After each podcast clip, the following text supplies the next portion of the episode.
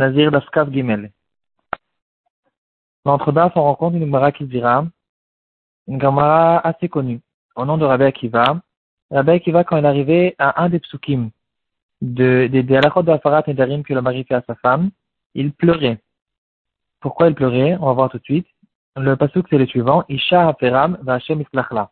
Son mari va faire la Afara, et Hachem va pardonner à la femme. Et là, Rabbi Akiva se mettait à pleurer, parce que ici on voit quelque chose de spécial. Malgré que la femme a eu une Afarat Nedarim et que son éder a été annulé, quand même, elle a besoin d'avoir une kapara, elle a besoin d'être pardonnée sur le fait que elle a, elle, de son côté, elle a fait un éder et elle a, elle pensait transgresser son éder. Elle n'était pas au courant que son mari lui a fait une Afarat Nedarim et que son éder a été annulé. Et donc, elle a, elle pensait faire une Avera, et à cause de ça, elle doit avoir une kapara. Et là, Rabbi Akiva faisait un kalvachomer.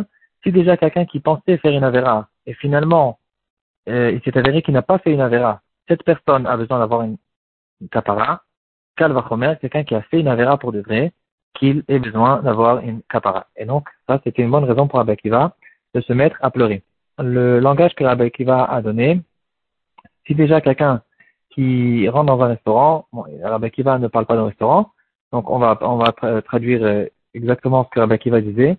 Si quelqu'un pensait manger du cochon et c'est avéré que c'était une brebis, de la viande cachère, cette personne a besoin d'avoir une capara. Kalva Chomer, quelqu'un qui a mangé pour de vrai du cochon, qui a besoin d'avoir une très très grande capara. La question, euh, ça c'est une halakha qu'on peut retrouver dans, même dans les poskim qui parlent de l'chotchouva. Les poskim, ils vont dire que quelqu'un qui a fait, qui pensait faire une avera, même s'il ne l'a pas faite, il a besoin d'avoir une capara. Et la question que on va relever aujourd'hui, est-ce que cette halakha, on la retrouve aussi dans les mitzvot de Ben Adam Lachavero On a l'habitude de répartir les mitzvot en deux catégories, Ben Adam Lamakom et Ben Adam Lachavero. Toute mitzvah qui ne concerne personne d'autre que une mitzvah qui est entre moi et Hachem, euh, je secoue le lulav, je fais le kriyat je je mange la mata, euh, toutes ces mitzvot-là, c'est des mitzvot qui ne concernent personne d'autre que moi et Hachem. Ça, c'était considéré comme des mitzvot de Ben Adam Makom. La deuxième catégorie, les mitzvot Adam Chavero, c'est-à-dire, Hachem me dit, ne, ne, tue pas, ne vole pas, ne te venge pas, ne, ne garde pas rancune, ne frappe pas quelqu'un d'autre, etc. Ça, c'est des mitzvot de Ben Adam Chavero. Et là, euh, la question qu'on va essayer de relever aujourd'hui, est-ce qu'une personne qui a eu l'intention de faire une Avera envers quelqu'un d'autre, finalement, il n'a pas fait de Avera, est-ce que cette personne aussi a besoin d'avoir une capara ou pas? Pourquoi faire cette différence? On va voir tout de suite. Euh, peut-être que dans les mitzvot que on fait Ben Adam Lachavero, il y a une différence en fait entre Ben Adam Lachavero et Ben Adam Lamakom. Dans les mitzvot qui sont les, les interdictions plutôt, les exemples qu'on a donnés tout à l'heure, c'est des mitzvot.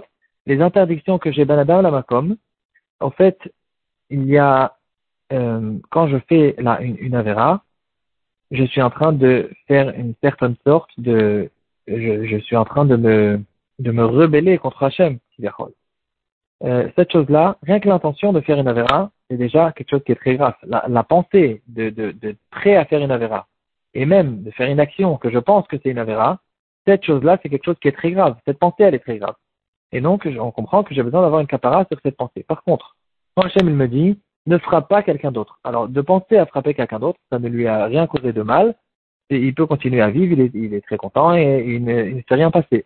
Peut-être que dans les interdictions que j'ai envers vis-à-vis de mon prochain, peut-être que ces interdictions-là, il n'y a pas, on ne, on ne demande pas à la personne d'avoir une capara dans un cas où il a qu'une intention de lui faire du mal et que finalement il ne a pas fait du mal. Euh, Frame Paladi, il parle de cette question. Il ramène le cas de quelqu'un qui a, il est intéressé de tuer son prochain carrément. Il lui a mis dans son assiette ou dans son verre du poison. Euh, il lui a mis du poison. Finalement, Hachem, il lui a sauvé de cette grande avéra. Et il, la deuxième personne n'est pas morte, ça n'a pas marché, c'était pas du poison, n'importe quelle autre raison. Finalement, euh, il n'a pas réussi à le tuer. Est-ce que cette personne a besoin d'avoir une capara? Si c'était une avéra de Madame Lamakom, là, notre Gemara, est très claire il a une intention de faire une avera, il a besoin d'avoir une capara. Ici, il ne s'est rien passé à cette personne-là, peut-être qu'il n'a pas besoin d'avoir une capara. Et le Raphaël Paladi, qui relève cette question, il va nous donner une preuve de la Torah que même cette personne a besoin d'avoir une capara. Quelle est la preuve? C'est écrit à propos de Moshe Rabbeinu.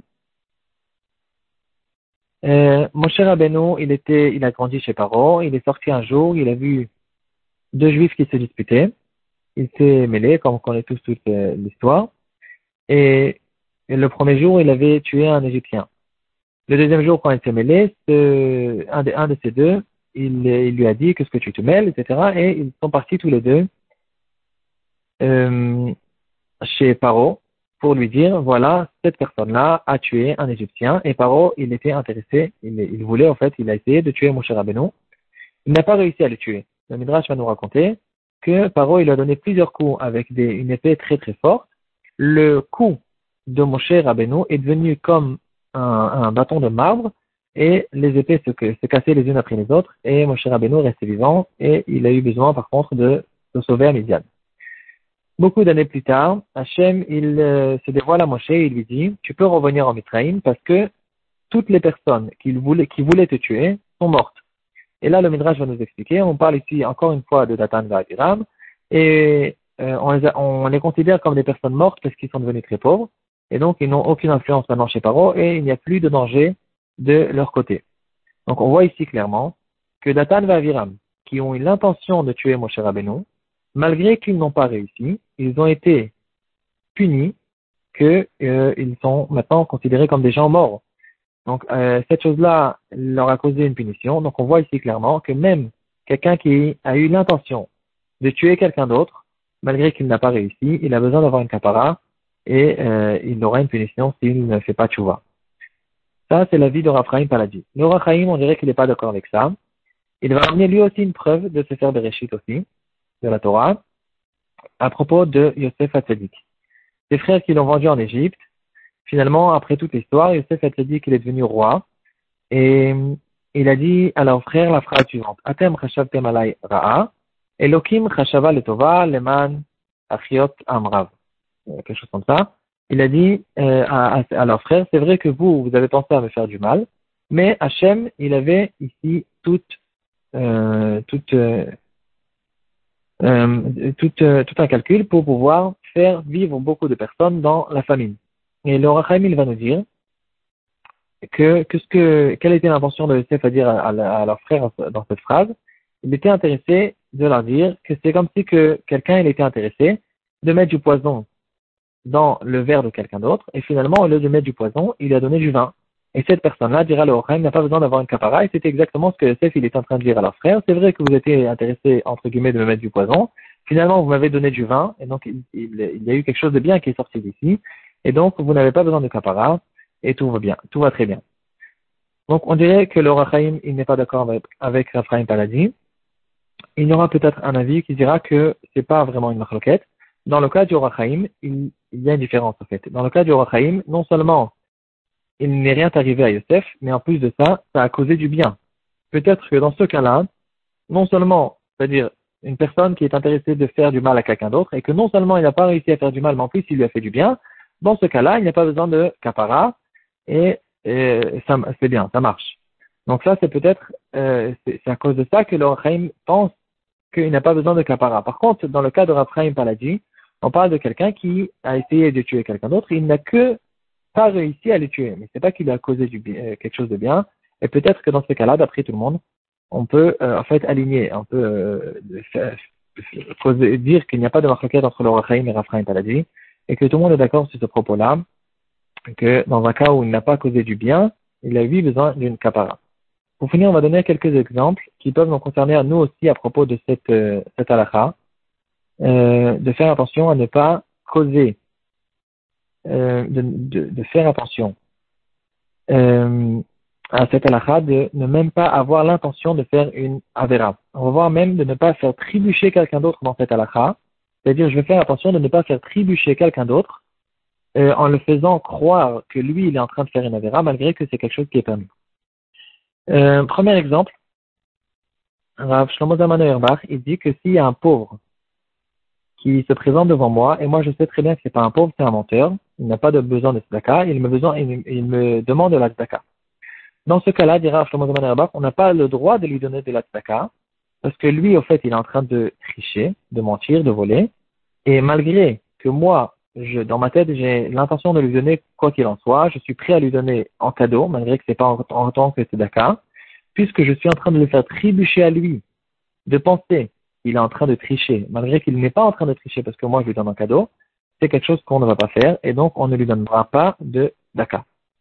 Un exemple qui ressemble, qui a été ramené dans les Shut Itoreru Tshuva, on n'a pas le droit, dira le Itoreru Tshuva, on n'a pas le droit d'acheter d'un vendeur qui triche dans, dans ses balances, malgré que moi je suis intéressé d'acheter quoi qu'il en soit et de lui donner, euh, de lui donner en cadeau ce que, la, différence, il est en train de tricher, quand même, puisque lui, il pense qu'il est en train de faire une avéra, malgré que c'est pas une avéra, parce que moi j'ai été mochel, quand même, je n'ai pas le droit de lui faire trébucher dans cette chose-là, et je ne vais pas acheter chez lui, je vais trouver quelqu'un d'autre pour acheter euh, chez lui. Un autre exemple qui a été ramené dans le Ben Ishraï, à propos de quelqu'un qui avait un, une femme de ménage qu'il il pensait qu'elle était qu'elle lui volait. Elle lui volait. Il voulait essayer de vérifier si effectivement c'était elle qui volait ou c'est pas elle. Et il a décidé de mettre de l'argent à un endroit qui est assez voyant, en étant sûr que si cette femme de ménage va passer devant, elle va le voir. Et si c'est une voleuse, elle va prendre cette chose-là. Elle va le prendre. Ici, il dira le Ben qu'on ne va pas le faire, parce qu'il est en train de lui faire trébucher dans la vera de Gezel, et continue le Ben à dire, même si j'ai été mochel et je lui donne en cadeau cet argent, parce que je suis intéressé juste de vérifier si c'est une voleuse ou pas, quand même c'est interdit parce que elle, pense qu'elle est en train de faire une avéra, et encore une fois, je suis en train de faire des trébuchets dans la pensée de faire une avéra. Et pour finir, un dernier exemple du Chafet Chaim, il dira que si je suis en train de, je suis en train de vérifier sur une certaine personne, si par exemple je suis intéressé de m'associer avec lui, de faire du commerce, de faire un chidour avec lui, et donc j'ai besoin de vérifier, et c'est permis de vérifier, il aura le droit de me dire du, du Lachanara, parce que c'est pas du Lachanara, que euh, c'est pour quelque chose qui est important, eh bien, c'est-à-dire c'est, c'est pour une toilette, pour euh, pour quelque chose de vrai, dans ce cas-là, je n'ai pas le droit de lui demander comme par hasard, dis-moi qu'est-ce que tu en penses d'un tel, sans lui expliquer, parce que lui, il pense qu'il est en train de faire une avéra de la chamera. Je suis obligé de venir et de lui dire, sache que je suis intéressé, il y a ici une toilette, il y a ici un besoin, que j'ai besoin de vérifier sur cette personne, et donc, c'est permis que le renseignement que tu vas me donner, et donc je te demande de me donner tes renseignements pour ne pas qu'on le fasse trébucher dans une pensée de Avera.